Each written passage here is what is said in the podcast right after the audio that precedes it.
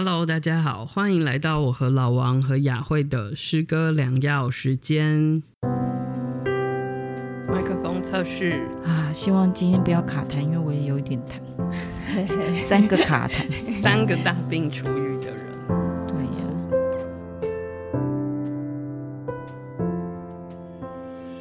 大家晚安。大家晚安，晚安。好久不见，最近。地球的能量安照大幅的震荡。哦，对了，那个等一下，听众如果觉得我们三位有一点卡痰的话，请原谅，我们三个都是大病初愈，对，可能会有些清喉咙的声音，对，请大家不要介意。那也希望大家就是多多保重身体。虽然是夏天，但是好像还是很多人感冒啊，嗯、新冠肺炎啊，还是什么的。嗯嗯。最近，而且最近就是好像很纷扰，嗯，有一些不幸的新闻，嗯、然后还有一些很令人不舒服的一些事件，这样子。嗯，所以呃，其实我们今天要想来聊一聊这个主题，好像也是负能量很强的主题，但是是很爽快的主题，好，是很爽快的主题，对，而且大家也知道我们三个人的痛调，所以我们就来。尝试聊聊这个负能量的主题，看看会有什么后话。没有，但我要说一下，我觉得很多词汇其实看。乍听是负能量，但其实是正能量。嗯，就是大家今天听完我们分享之后，就可以对这个词有一个新的诠释。嗯、而且，其实刚刚在讨论，其实我们刚刚在讨论这个主题的时候，我觉得很精彩。但是，我们就发现好像有很多秘密，因为因为今天就是今天要讲的这个主题，其实就是复仇嘛。那因为复仇就是牵扯到很多的。风花雪月跟一些纠人与人之间的纠葛，就是真实的人事时地物。那如果一一揭露的话，就变私事的讨论了。所以我们不会朝这个方向，我们会隐姓埋名的讨论。对，但是就是我们还是会用一些方法，把一些我们的人生经历分享给大家。其实我觉得还是蛮重要的，就是也是想要。让大家可以一起去回想自己的生命历程，嗯，曾经发生过，比如说你复仇别人或被复仇的故事。那我觉得有时候，哎，我们再回头去检视这些事情，会发现啊，自己好像长大了，活过来了，还是堕落了。对，因为大家想到复仇，应该就会想到这一年最红的韩剧是《黑暗荣耀》，嗯，它就是标准的复仇剧，爽快型复仇。对，那。它里面有一句话，就是大家都会拿来作为一个引用，就是那个他最后复仇成功，女主角复仇成功之后，他对当时也是在年纪轻轻也是被霸凌的那个少女，后来他在里面他是失去生命嘛，他就去他的墓前看，他说：“我们终于终于可以呃过完我们的十九岁，现在我们可以迈入我们的二十岁。”嗯，对，所以我觉得这种复仇，就是很多人会觉得。很多时候你事过境迁了，你干嘛还要提？可是我觉得有很多很多的痛苦，包括我们现在在谈的 Me Too 的运动。对，你没有翻开这一页，你没有翻到下一页，你没有办法过去你的人生，跨不过去。所以很多时候大家会觉得说，哎，复仇这种负能量，或是听起来好像有点违法的事情，为什么要谈？可是因为大家都可能被就是遭受过很不平等的对待，或者被霸凌。那你不能说哦，我们就是要正能量，我们就是假装这件事情没有发生，嗯、那你就跨不过去你的下一个人生的阶段。嗯、所以我觉得我们今天可以从好几个面向来谈这件事。嗯，而且就是你说的，其实真的我，我我也听过身甚甚至是我身边的人有人说，就是他觉得很多人是在蹭，为什么要提？他其实保保持。可就是保留态度，其实我觉得不是这样子。嗯、我觉得 Me Too 大部分的人就要说出来，其实是很勇敢的，没有错、啊。然后就是因为你能说出来，其实是一个你疗愈的过程，就是你经过了十年、二十年、三十年，然后呃要揭露，其实已经很不容易了。可是透过这个方法，就是让这件事情能真的在心里过去。就像我之前有分享过，其实那是同样，就是我母亲她一直到。三四十年之后，他才能面对他自己的妈妈过世的事情，然后他才第一次大哭出来，嗯、然后他才终于觉得他自己的悲伤好一些些。那这么久时间的几十年的折磨，其实就是需要一个契机点。那这个契机点来临的时候，我觉得我们反而是要鼓励他们，鼓励这样子的人，也鼓励我们自己是勇敢的面对，而不是反而是就是啊说呃是什么取消文化不好啦，或者是说什么。对啊，其实这些人被取消一点都不可惜吧？对啊，其实就是。嗯、呃，因为就是因为我们每个人都带着非常多的伤痛，我觉得多多少少一定会都是辛苦的，所以才复仇的剧才会这么令人好看，嗯，一出一出的出来这样子。所以我觉得，不管是你决定要复仇，或者是不要复仇，当成是一个秘密，我觉得都是可以选择的。嗯、那你就是说出来，或者是不说出来，你也是也没有关系。对对，就是但是就是愿意说出来的人，或希望从这件事情。得到就是救赎的人，我们就是应该要支持他，要尊重他们。嗯，好，那老王是不是要非常简单有力的来一首复仇？对，我我再接一下刚刚的话，我觉得那个复仇剧，因为我们看很多复仇剧就是太爽快，就是打打杀杀，但是我觉得报仇真的有很多种方法，虽然。很多人不是说君子报仇三年不晚嘛？可是你三年之后报的仇，跟你当下受到的那种痛苦，你想要你想要杀他，你想要打他的那种报仇的方法不一样。所以今天我们就会来分享各种各样的报仇的方法。今天的第一首诗也是一种方法。那这首诗就是夏雨非常经典有名的一首诗。大家听完以后就会发现，它其实不是报仇这一回事。这首诗的呃。标题就是甜蜜的复仇，把你的影子加点盐，腌起来风干，老的时候下酒。这个是很，其实我觉得是甜蜜的，所以他说甜蜜的复仇。我自己觉得，一个人你讨厌的人或者伤你心的人，你一直把他放在心上，然后我知道有很多人说。呃，你要活得比那个人更好，就是一个最好的复仇。嗯、但对我来说，我觉得，因为我是一个 MBTI 是 INFJ 的人，我现在可以自我揭露一下，所以温柔的调停者。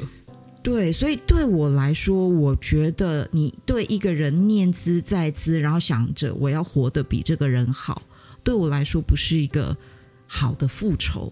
嗯，当然你可以选择这个，因为很多人觉得这很正向嘛，就是说把自己活得更好、更美，然后让他以后 就会很后悔。我觉得这个也是一法，可是对我来说，这种甜蜜的复仇，我觉得不是。我觉得对我来说，一点都不在意的活着的才是真正的复仇。对，所以那个刚刚我们就是在聊说我们各自的复仇是什么，然后我就是很巨蟹座的复仇，就是老王讲这种，就是因为对巨蟹，因为我们在讲复仇，其实就是你有一个，我们我们简而言之，就是你有一个武器，然后你用这个武器来想要让对方难受或受伤，这个就是一个的复仇嘛。嗯、然后因为对我来说，关系其实我是最不愿意打破，其实再怎么样，我都是希望。关系要是很好的，所以其实我最大的武器其实就是打破关系。所以其实我我很难真的，就是我嘴巴上可能会发狠啦，然后但是其实我很难做出什么真的很伤的事情。可是最对我来说最大的武器就是我对你这个人或对这些整件事情我已经失去兴趣的时候，就是我最大的复仇，就是我已经不再在意你好不好，其实都已经跟我无关了。我也不会再去想要去探寻你的任何事情，我会消失在你的消消失在你的世界，就是可能就是我 最大的复仇。对，所以比如说我不管是生活上或是各种工作上都是这样，甚至就是我跟呃很多的合作关系也是这样，然后甚至像是我比如说买产品，就是也是这样子，就是我其实不太会去客诉或者是对。啊、呃，比如说厂商或是其他的对象，就是 argue 或什么的，或者是把事情闹得很大。即便我认识你的老板，我其实跟你的老板很熟，我可能也不会这样选择。像我最近面临到的一件事情，就是就是我也是一样，就是把它先架空来说，但是其实就是实际发生的事情，就是一个产品，而且是很贵的产品。嗯，其实我也认识他们最大的老板。但是我就是默默的，我其实就是觉得好，其实这个品牌就是让我失去信任，对，因为他呃在刚开始跟我说的事情，到最后很多事情就不是那个样子，而且他们在跟我沟通的过程，其实让我蛮不舒服的。其实我也没有去讲什么，可是我就默默的，可能我就会脱手这个产品，就是我也往后不会再用，然后我可能也不会推荐我身边的人，然后我就会觉得。好，这个我的消失跟我对你完全失去信任和兴趣，可能就是我最大的复仇。嗯，就是从以前到现在，其实为什么复仇会有很多的剧或者是影集？说是很久以前，就哈姆最有名的复仇就是哈姆雷特嘛。就是为什么大家那么喜欢看？是因为在这个过程里面，真的会在我们的大脑里面是带来很多很多快感。就是当你决定要复仇的时候。我们的那个伪装盒会很活化，然后当我们已经复仇完的那一刻，我们的福格和会火化。那这两个东西的火化，其实都跟我们的大脑里面的愉悦的回路是有相关性的。就是你当你复仇，你真的会觉得非常的开心跟爽快。嗯，你是不是有这个经验？对，所以我就是要分享，就是我小时候，我就是会采取一种非常直接复仇的态度，就是。我小时候就很坏，就是如果我们班的同学如果有霸凌谁，或者是有欺负我的话，我就会用我可以展现的一些工具，我就会报复回来。比如说，我以前当风纪股长，我就会即使他们很安静，我也会记上他们一笔。对，我就会不管三七二十一的，然后或者是说那个同学很讨厌的话，或者是真的欺负谁的话，我会把他下一堂课的书本丢掉，然后让他被老师惩罚，或者是在他椅子上涂胶水。复仇女神，我是我的前半生黑暗荣耀的剧情。对，我前半生真的非常的可怕，所以我也很害怕他们就是某一天复仇女对会走过来就说，就是你的时间到了这样子。哎，那雅慧，你现在你还会用这么具象的方式复仇吗？还是说，其实你现在生活中已经不会遇到需要复仇的事了？而且你的那个包子老师不是也是复仇吗？对对，我我的包子老师吗？我本来是要等一下再，那还是我顺便念我的诗好了。好啊，嗯、呃，今天的第二首诗，哦，就是也也跟也跟老王刚刚问你的问题有对，有点呼应，有点呼应。好好好好，那那我想要念就是。阿布的诗，那这首诗的名称叫做《病房》，它前面有引，就是引用那个英国诗人艾略特的那个诗句：“世界是一间医院，我们都是病人。若想痊愈，病情可能就要更严重些。治疗就是放弃去硬闯那些无法开启的门，只有我能听见的声音，也都不再愿意和我说话。”漫长的服药以后，即将出院的室友微笑对我说：“你知道吗？我并不是痊愈了，而是终于愿意去原谅他们。”对，我想要分享的事情是我怎么从我的前半生就是走到我的后半生，讲的好像 已经要一只脚踏入棺材了，是不是？真的又是黑暗荣耀的，真的是黑暗荣耀，就是用的很戏剧化这样。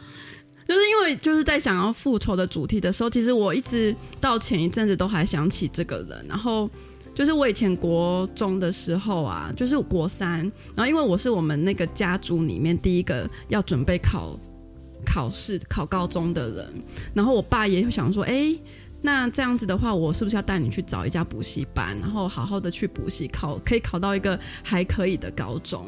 那我爸就是下班之后，因为我爸是那个。就是呃送货的工人，所以他下班之后一定就是就是全身都是汗啊，然后衣服就是脏脏的，然后就带我过去呃补习班找那个老师问说，哎，我们可不可以加入这个冲刺班？然后那个老师就看看我，然后稍微问我几个题目，然后我都不会回答这样子。然后那个老师的特征就是他那个嘴巴会充满了很，他可能刚吃完肉包，然后嘴巴就充满那个包子味。其实我我觉得我不是不会回答，而是我被那个臭味给那个肉臭味给整个用到脑子涣散了这样。总之总之，在经过这样子的过程里面，他后来对我爸说了一句非常残忍的话，当着你的面，当着我的面跟我爸的面，他就说。这个小孩子没有办法啦，他他他考不上高中，他甚至大学都不可能去念，所以不用再想了。这样，他连报名都不让你报名。嗯，我觉得有可能是因为我是国三的学生，国三的，所以你可能你补也不能补一到两个月。多赚钱有什么不好？他是有他干嘛跟钱过不去？他可能怕你会拖累他们的那个升学率，名次。所以我爸听了之后，然后就带我回去，然后就会就是就说没有关系，就是反正以后我们就是可以找到一份工作养活自己就好。我爸是这样，然后可是我觉得我爸应该是很难过，所以因为我本来本来也是觉得哦。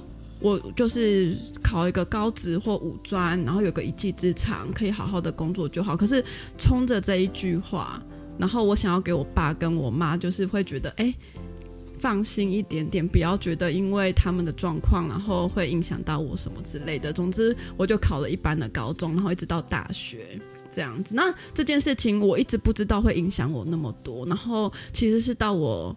呃，研究所的时候，嗯。嗯，我研究所其实后来是没有毕业，我是肄业这样，嗯，就是我那时候呃研究所就是去读书的时候，其实我课也全部都修完了，然后而且你还是念了一个人家眼中的梦幻研究所，对，梦幻研究所，台大护理研究所，对，然后其实嗯，而且我的论文其实也有准备到一半，然后但是我就是。那时候是有一些状况，所以我一直觉得没有时间去完成它。然后，但是我又一直拖着这件事情。然后我妈也会时不时的会传一些讯息，会跟我说：“我们不要给人家瞧不起，你一定要把这件事情读完。”然后这件事这句话就完全唤醒了我，就会觉得：“哎、嗯。”没有毕业就会给人家瞧不起吗？嗯，这样子。所以你的反复仇就是没有毕业吗？对，我没有，我会觉得我因为以前补习班老师的这句话，然后我会拖着他一直一直的到我这个时候。也许我因为被这句话给束缚了，所以就像我想要分享的事一样，就是我需要去原谅这个人，我才可以去放下。某一些东西，然后继续往前走，所以我后来就决定，我就不要再读了，因为其实我不需要这个东西，我也不需要这些事情来让别人觉得，哎，我是不是看得起你这样子？嗯，那你这样决定之后呢？你觉得你的心境变化是什么？我觉得我非常的爽快耶，好爽哦！我真的觉得很爽快，因为当时候他做这个决定，其实老实说，就是大家包括我都骂他嘛。对，但是我就觉得，因为其实汪小慧的个性是蛮温和的，然后她其实人生中很多的事情，大部分都是比较随遇而安。然后她今天会选择做这样的事情，当然我想背后一定有很多的挣扎、痛苦跟她的想法。然后她真的下定决心这样做，其实就是会支持她，但是心里难免就是会可惜。不过我今天听你这样讲，我觉得这完全是。对你很棒的选择。嗯，因为我觉得很多的时候，当你拖着某一些东西的时候，很有可能是会走火入魔，你会不知道走到哪里去。嗯，但如果你很好的去珍视你自己，跟你真的知道自己要什么的时候，你反而会放下非常的多。嗯，而且你就说，其实研究所主要你真的是想要对护理再多一点点的认识。嗯，然后你觉得你已经。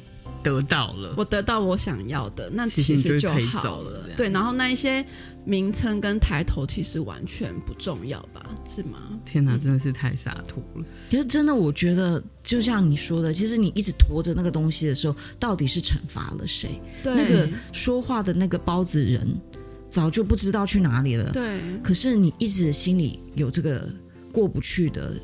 嗯，那种感觉，所以我，我我真的觉得，的确，有时候真的比很好的一种复仇，就是你真的度过了，对，然后你就也不用再去想说我要对这个人什么惩罚他，或者我要变得一个超好的人，因为有的时候我们真的会反其道而行，好，他瞧不起我，我就要变成一个更厉害的人给他看，但是给他看这件事情，也是在基于这个人的状态，然后去给他，所以我觉得有的时候我们在想我要复仇，但是这个。复仇的方法很值得去讨论，对对，因为你到底是惩罚谁？对，怎么样才是对自己好？说不定其实是惩罚到自己。对，而且你刚刚说那个老师的事情，就是其实我也莫名其妙的遭遇池鱼之殃被复仇了，这是一种共业嘛？对，就是等下老王也会替我们念一首共，也就是我大学的时候，而而且这件事情。我我现在能在 podcast 讲，其实大大家可能会觉得小事情，但是对我来说伤害很大。而且我是应该是有跨过去，我才能说。我其实一直到这几年我才有说，对不对？可是你想想看，我都已经离大学多久？我这个我这个老屁股都已经快二十年有了。嗯，然后然后，所以你知道，我完全能体会。我先讲这件事情，就是。嗯、我大学的时候，我我们就是选修那个体育课。那我们学校很多不同的科系，所以我们等于是选修，就是跟不同的科系掺杂在一起。然后因为我很喜欢桌球嘛，所以我就选了桌球。然后那个五十五六十人的课，然后我还记得就是在刚开始开学还没有上几堂，大概第二堂、第三堂的时候，有一天我不知道那个老师，就是那个男老师到底发什么神经，他突然就点我起来，他就说某某某。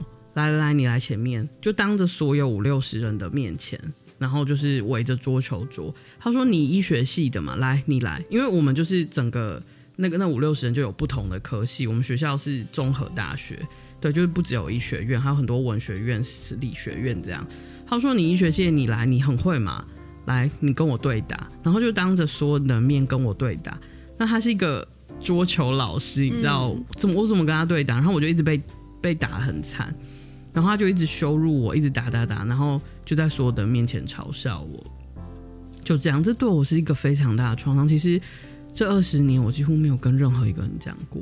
嗯，你认识我那么久，我应该没有跟你们讲过吧？没有哎，都没有讲过。这其实是一个很大的创伤。然后我一直到这几年，然后尤其像这次的 Me Too 事件，我虽然没有被呃性骚扰过，但是我就在想，其实是一样的事情。其实那个创伤是一样很大的。嗯然后，然后我才想说啊，天哪！我也是到这样的时候，我终于有勇气说出来。虽然我这件事情真的其实很鸡毛蒜皮，跟那些人所受的伤害，然后我都想说，我都这么胆怯的到现在才说，我当时候也没有跟任何一个人说，我就是默默的，你知道吗？其实我就是默默的没有去上那堂课，然后最后被他挡掉。对，还是惩罚了自己，还、就是、被当掉的感觉。然后，然后很多人就说：“你为什么当时候不反击？”不是现在很多 Me Too，、嗯、我跟你说，你不会，而且你会觉得是自己的错。哎，嗯，真的会有这个感觉。其实我亲身经历，而且我是这么鸡毛蒜皮的事都是这样。我，所以我现在完完全全能体会那些 Me Too 的人的心情。对，所以像我现在也是因为有勇气了，可能在这二十年间，我成长的过程，我受到很多的爱。跟滋养，所以我变成了一个更勇敢的大人，我才能回首去看这件事情，然后把这件事情说出来，然后我心里好一些些。其实它还是疤，但是至少就是这个疤，就是是可以很好很好的结痂跟脱落。所以我觉得这对每一个人来说都是很重要的，像老王也是，对不对？对，但是我我想。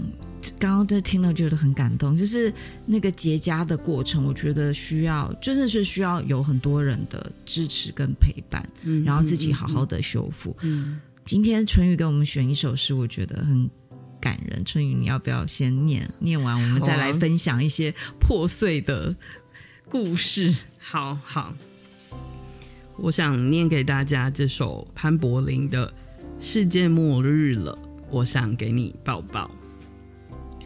就算鞋底走着走着就磨穿了，路还是得走，日子还是得继续过，成堆的账单得缴，要喂猫，如果衣服破掉要用线缝好，屋子脏了还是得打扫，口渴时要找饮水机，全球暖化也还是会继续，让更多的北极熊无家可居。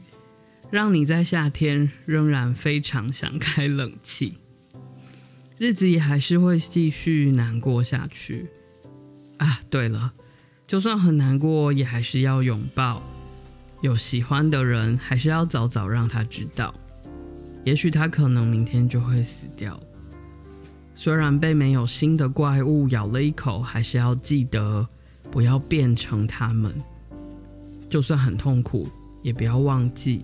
爱这件事非常重要，嗯，这就是凝视深渊啊！你在看着深渊的时候，深渊也在看着你。嗯，真的，我我有一次也是，哎，我我是不是曾经分享过？我是被我同学讲这句话的时候打醒我自己。就那时候真的有一股复仇心态，我正在经历一件很糟糕的事情，然后他就说了这句话。我现在真的回想，我非常感谢他，而且意味深长。所以我就看到我自己，就觉得我自己好像也变得很丑陋。对，所以就是刚刚雅慧说的，我们。透过原谅，其实我们才不会跟他们一样变成那样的怪物。嗯，对。但是重点是你你自己要觉得舒服，而不是被别人说，或者是不停的要灌输自己说：“嗯、哦，我要原谅他，我要原谅他。哦”当然，当然，对，就是。你要决定复仇，或者是你要放下，一切真的都是在于自己。就是刚刚前面有谈到《黑暗荣耀》嘛，其实有一段其实剧情我差不多忘记，但是有一段我其实一直记在心里，就是当那个男主角看到女主角身上全部都是那个电棒卷的疤，然后男主角是个那个皮肤科的整形医师嘛，他就说。我其实是可以帮你修复好的。那那个女主角就决定说，其实我想要让这些留在我的身上。嗯，然后那个男主角其实就选择，那我跟你一起走。这样我觉得非常的感动，就是他在那个时候是真的被拥抱了。嗯嗯，对，就像 Me Too 一样，就是为什么要揭露？就是因为在揭露揭露的过程中，你其实是被拥抱的过程。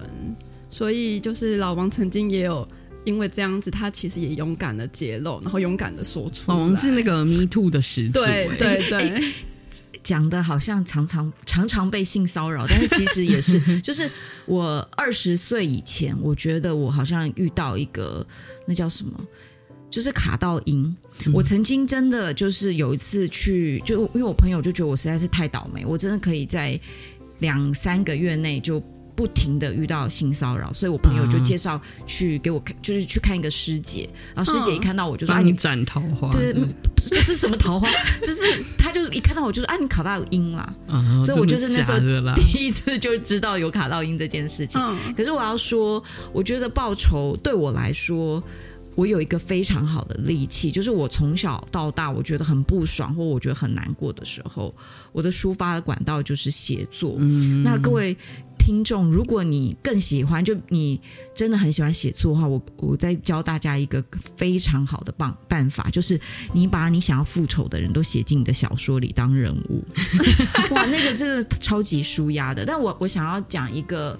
呃，我二十岁的时候遇到，就是也是就是大家都可能会在公车上遇到色狼，嗯，然后那一天我真的很难过，就是呃，我遇到色狼，然后我也请大家帮忙，但是那一天其实，在公车上有很多人都没有帮我，嗯，所以我就打击很大。我觉得我对，当然那个色狼让我觉得很不爽，但是其实我那时候看到大家的眼神，我其实最受伤害的是。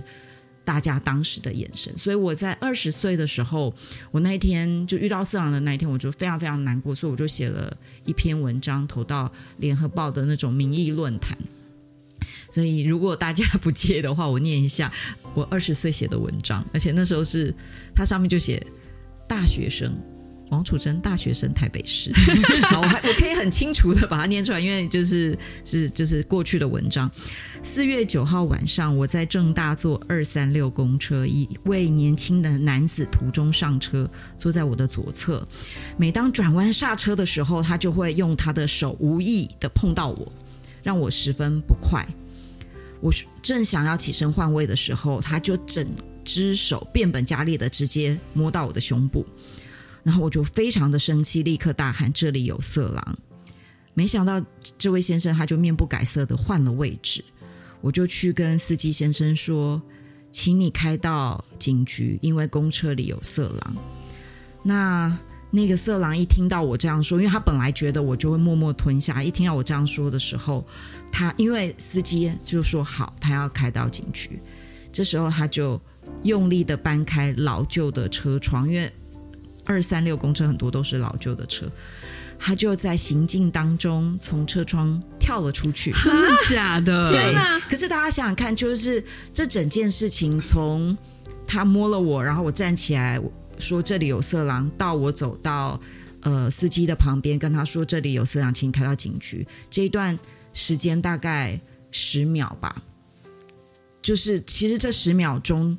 其实，在车上有非常多的人，他们其实都是听到我发生的事情。嗯，那在车上其实还有很多的男性，就是包括学生也好、中年男子也好、老人也好，所以他去把那个车窗打开的这一个过程，其实有一段时间的。可是我觉得当时我在呐喊说这有色狼的时候，每一个人都是冷眼旁观在看着我在干嘛，嗯，所以也不会，也没有人去阻止那个。男子跳窗，嗯，因为他、嗯、大家想看那个车窗那么难掰，他不是一下就跳窗就跳出去，嗯嗯、他是有一点像是慢慢开着车窗，慢慢的跳了出去。那个那个当时候的氛围是没有没有像现在这么好，对，没有。其实我觉得二十岁的那个时候，大家会觉得，反正到处都有色狼啊，你干嘛大惊小怪？所以我那时候就写了，我我我就念一下最后一段，他说，我就写说。我相信这绝对不是个案，大多的女乘客其实深受其害，却敢怒不敢言，或自认倒霉。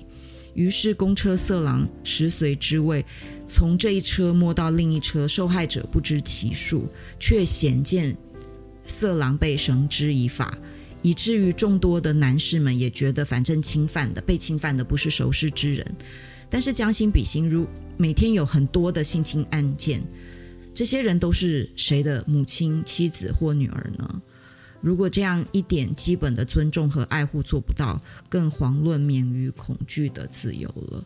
我觉得二十年后的现在，嗯、有人如果在公车上大喊“这里有色狼”，说我我觉得那个氛围会不一样，很不一样。可是我觉得在更早之前，大大家没有这个意识的时候，就会觉得。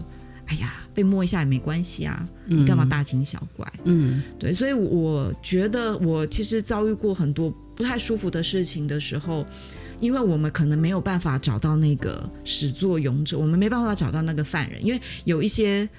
情况你是可以找到犯人的，比方说你的前女友、前男友就是一个垃圾，那你可以恨他一辈子，你可以报仇。可是有时候我们就会遇到一些莫名其妙的人，他就在路上就突然就大骂一顿，然后就走了。嗯，你也找不到这个人去抒发。可是我觉得那个对我们心灵来说，就像刚刚春雨说的，那个恐惧、害怕跟不舒服的感觉，真的是需要我们去拥抱它，不要只是说“哎呀，没事没事，没关系啦”，一下就好了。嗯，因为我觉得，就像你遇到性骚扰、性侵害的时候，你不能告诉自己没事没事，一下就好了。你就是，我觉得我们要给自己勇气，然后去及时的反抗。那对我来说，我有写作这个利器，可是也许不是每一个人都可以写出来，所以我就是很希望大家能够找到一个抒发的办法。嗯，如果需要时间也无妨。就是这种事情也是急不得，嗯，对不对？而且我觉得，就是像 Me Too，其实是我觉得 Me Too 是很不一样。其实，呃，这个世界或者是比如说，我们就讲台湾需要进步的话，像这样子的活动就很重要。有一次、两次、三次，更多这样子的事情跟这样子的活动事件发生，其实就会让所有的人开始对这些事情提高意识，而且有正确的观念。所以我相信，如果老王的事情发生在现在，一定会好很多。可是，其实我们就是要感谢这些愿意把事情说出来的人。其实他们真的用他们的勇敢，就是换取了很多很多这个呃世界的进步。嗯，对啊。而且老王当时的文章，我相信很多人看到了，应该内心也是会被安慰到的，因为有疗愈，对不对？愿意说出来。对，而且看到你的文章，我觉得很多深受其害的人。搞不好就好了一些，对，所以我觉得真的是，如果能说可以说出来，真的是一件很棒的事情。嗯，嗯，你是不是还有什么被复仇的案例？被复仇嘛？因为我这个人神经非常的大条，但是我有一个非常。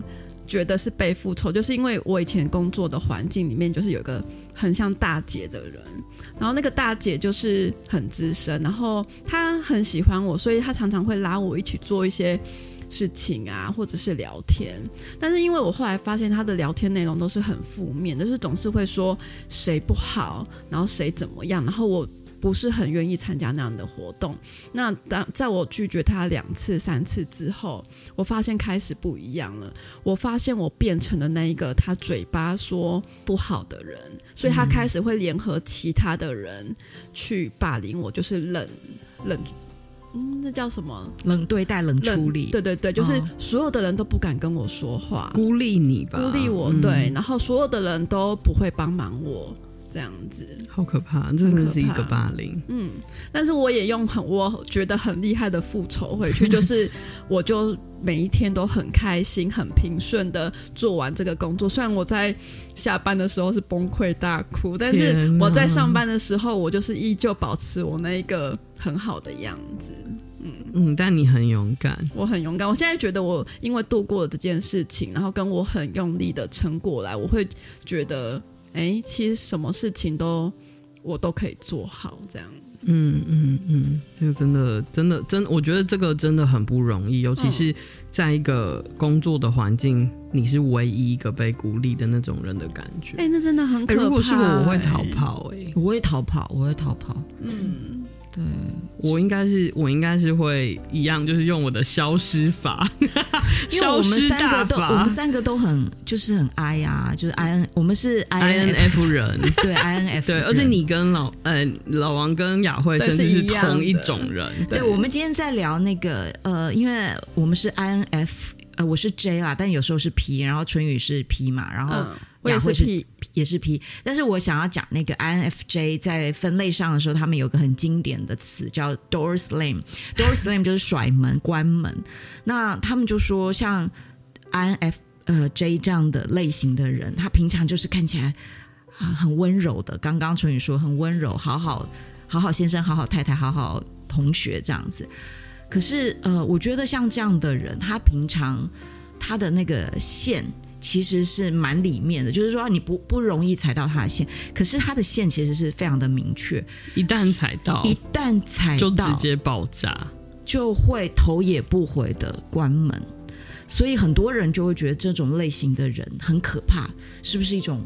翻脸不认人，对，翻脸不认人，而且是一种复仇，就觉得哇，我只是不小心做错一件事情，你就复仇。可是我觉得，但你会跟对方说不会啊，就是就消失了，就消失，就完全不联络。这是这是冷战吗？还是跟冷战不一样？跟冷战完全不一样，因为他没有复原的空间。嗯、对啊，冷战就是说我期待我用这个冷战来换取一个什么嘛？嗯、它其实是一种勒索。我觉得冷战是一种勒索。我好，我好害怕冷战这种报复哦。对啊，对啊，这个这种形态的报复真的是我这种巨蟹座。那你是不是觉得被我关门会比较好？被我甩门，就在你面前把门甩起来就会比较好。毕竟我是里面软外面软的水蜜桃，你这样一摔，我就会破掉，我就会破掉了。千万不要，太可怕了。但是你你硬核啊，你好 硬核吗？对啊，所以我就觉得，哎、欸，的确是。所以有的时候你会觉得，哎、欸，你好像只是不小心做错了一件事情，然后为什么就会被人家报仇，或者是被被人家冷。冷暴力，可是可能你也要去思考一下，是不是你踩到了对方的红线？因为每一个人的边界本来就不太一样，所以其实我觉得人跟人之间的这种，就你刚刚说的这个关系，其实真的很复杂。就是大家不要想说我用同样的方式就可以去跟所有人都相处，我觉得这是很难的。然后我现在也慢慢意识到，我以前会强迫自己要开门。就是别人踩到我的线，然后我真的甩了门，但我以前会强迫自己开门。我现在因为年纪大了，就懒得开，所以我就是直接我的复算了，对我的复仇就是直接关门。然后这个关门就是我刚刚说的，对我来说复仇最好的复仇就是我跟你已经残谋高最谋老。嗯，对，突然唠 台。语，对，对，而且还很很顺，对啊，怎么回事？可能内心说了好几句，没错，没错，没错，我完全能理解，我完全能理解。其实真的就是你会觉得说啊，人生有那么多累的事情，就算了，这样。其实也不想要再跟你在那边拉扯，而且。我我就说这真的是业力纠缠啊，就是 karma，大家相信业力这个东西嘛，它其实就是有一个因有就会有一个果的意思啦。那只是很多的因我们看不见，有很多暗能量跟暗物质我们看不见罢了。但是我我我是完全相信，就是我们现在所看到的每一件事情跟我们走的每一步，其实都是 karma 的结果。嗯，然后就像以前说那个吸引力法则嘛，对不对？嗯，就是当你不管是恨或者是爱，当你还是想着。那件事情的时候，对，你真的会跟他纠缠，好可怕！你们可不可以把这个能力拿来想什么乐透？我也好像都完全这个就吸不到，就 这个就是完全吸不上我就是一个很没有偏财运的人，对，可能我心里在抽奖的时候，每次都默默想说啊，我一定是抽不到啊。所以你看这个能量就。就不见了，这样子。哎、欸，我还有最后一首诗要念的，要不要？就是今天我想就是要来给大家念这个北岛的《同谋》，这首诗也非常的有名。然后我真的觉得，有的时候，呃，我们当下觉得很生气的，觉得很想复仇的，也觉得别人对不起我们的，我觉得有的时候真的是。不是只是那个人的问题，我觉得当下其实是有很多的情况纠缠，就像刚刚说的那个卡玛。可是我觉得有时候也是一种共业。那我们我觉得这一次的 Me Too 真的很适合，也跟我们今天的主题，我觉得一起来谈。我觉得很多时候，这个就像我刚刚说的，被性骚扰的时候，大家就是大家都这样冷眼旁观，你的那个孤立无援，我觉得大家会觉得这跟我没有关系。可是我觉得那个是一种同谋。嗯，就是其实是大家一起造成了这个现象，嗯，所以你会说我要对这个人复仇吗？还是对整个世界复仇？我觉得大家可以去思考一下。有的时候这种共业，就是我们如果能够，比方说现在我们能够支持像 Me Too 这个运动，以后这个氛围就会少一点。然后。我觉得这个情况就会更少。嗯，我补一句，而且就是像我们之前也说过，最伟大的中立者其实是最邪恶的。嗯，就是你什么事情，你好像哦，我都很中立，哦，我没有意见，哦，我保持态度，它是就是一种共谋啊。我觉得，对，我觉得其实这样子，大家要想想看。呃，当然很多的时候，我们需要客观，我们需要中立来处理一些事情。可是当你身边发生大多数的事情，如果你都是一直保持这样的状态，好像事不关己，跟哦，其实你你可以观望一下，这样子时间久了真的是对的吗？对，这是不是就是一种同谋呢？好，那我现在就来念一下北岛的同谋。很多年过去了，云母在泥沙里闪着光芒，又邪恶又明亮，犹如蝮蛇眼睛中的太阳。手的丛林，一条条歧路出没。那只年轻的鹿在哪儿？或许只有墓地改变这里的荒凉，组成了市镇。自由不过是猎人与猎物之间的距离。当我们回头望去，在父辈们肖像的广阔背景上，蝙蝠画出的圆弧和黄昏一起消失。我们不是无辜的。早已和镜中的历史成为同谋，等待那一天，在火山岩浆里沉积下来，化作一股冷泉，重建黑暗。嗯，这首诗太棒了。嗯，而且它完全就是在说现在的啊、呃、很多的事情。对对，其实重建黑暗不是一件坏事，揭露不是一件坏事。我我觉得透过揭露，如果大家都能得到救赎，就包括加害者啊，嗯、你能面对，你也能跨过去，而不是。嗯、所以现在我说真的啦，最糟糕的就是最让人看不起的，就是那些还要出来告人的人。就是其实你只是让大家看你的笑话梗，更更看不起你而已。其实你不会因为这样获得任何的清白。我觉得是这样子。嗯，对，那。嗯，最后我也想，就是这几天我有看到我最喜欢的陈小维作家，他在 IG 是公开的分享一段话。呃，我我因为我们最近就是要讲复仇嘛，所以我看到这段话也突然就觉得哇，很想很想要念给大家听。好，无论发生什么事，不要过于期望你爱的人会为你做出多少改变。亦不要将他所做的改变用以衡量他有多爱你。你唯一能做的是衡量你对他的爱能够宽容他多少的缺点，衡量你对他的爱可以忍受多少次的失望。爱是非常孤单的，多数时候爱是一个人的事情，是自己的事情。爱里的宽容与失望亦是如此。嗯，大家可能会稍微觉得有点奇怪，我怎么会分享？这一段话其实是这样子的，我觉得这不是爱情之间而已，嗯，是我觉得其实很多的时候，宽容、失望等等、原谅、复仇，这都是自己的事。其实我们要自己心里过得去是最重要的啊，不需要太在意别人怎么说、支不支持你等等的，其实都不要放在心上。对，我觉得最重要的是自己的心能不能获得平静。那其实我觉得这段话也在叙述、诉说着一个事实，就是其实我们要能不能得到爱，能不能得到快乐，能不能够得到平静，跟其他人都无关。当你在别人身上放太多期待的时候，其实不见得是好的。嗯，我是这样想的。好，那今天就讲到这里。那希望大家都可以回顾自己的复仇或被复仇的历史或故事，然后希望大家能够能够透过这样子的反反思，有的时候这个过程可能稍微痛苦，但是有可能是反而是让我们获得平静的方法吧，对吗？嗯，祝大家今天都有一个平静的夜晚，有个疗愈的夜晚。晚安，Good night，晚安。Bye.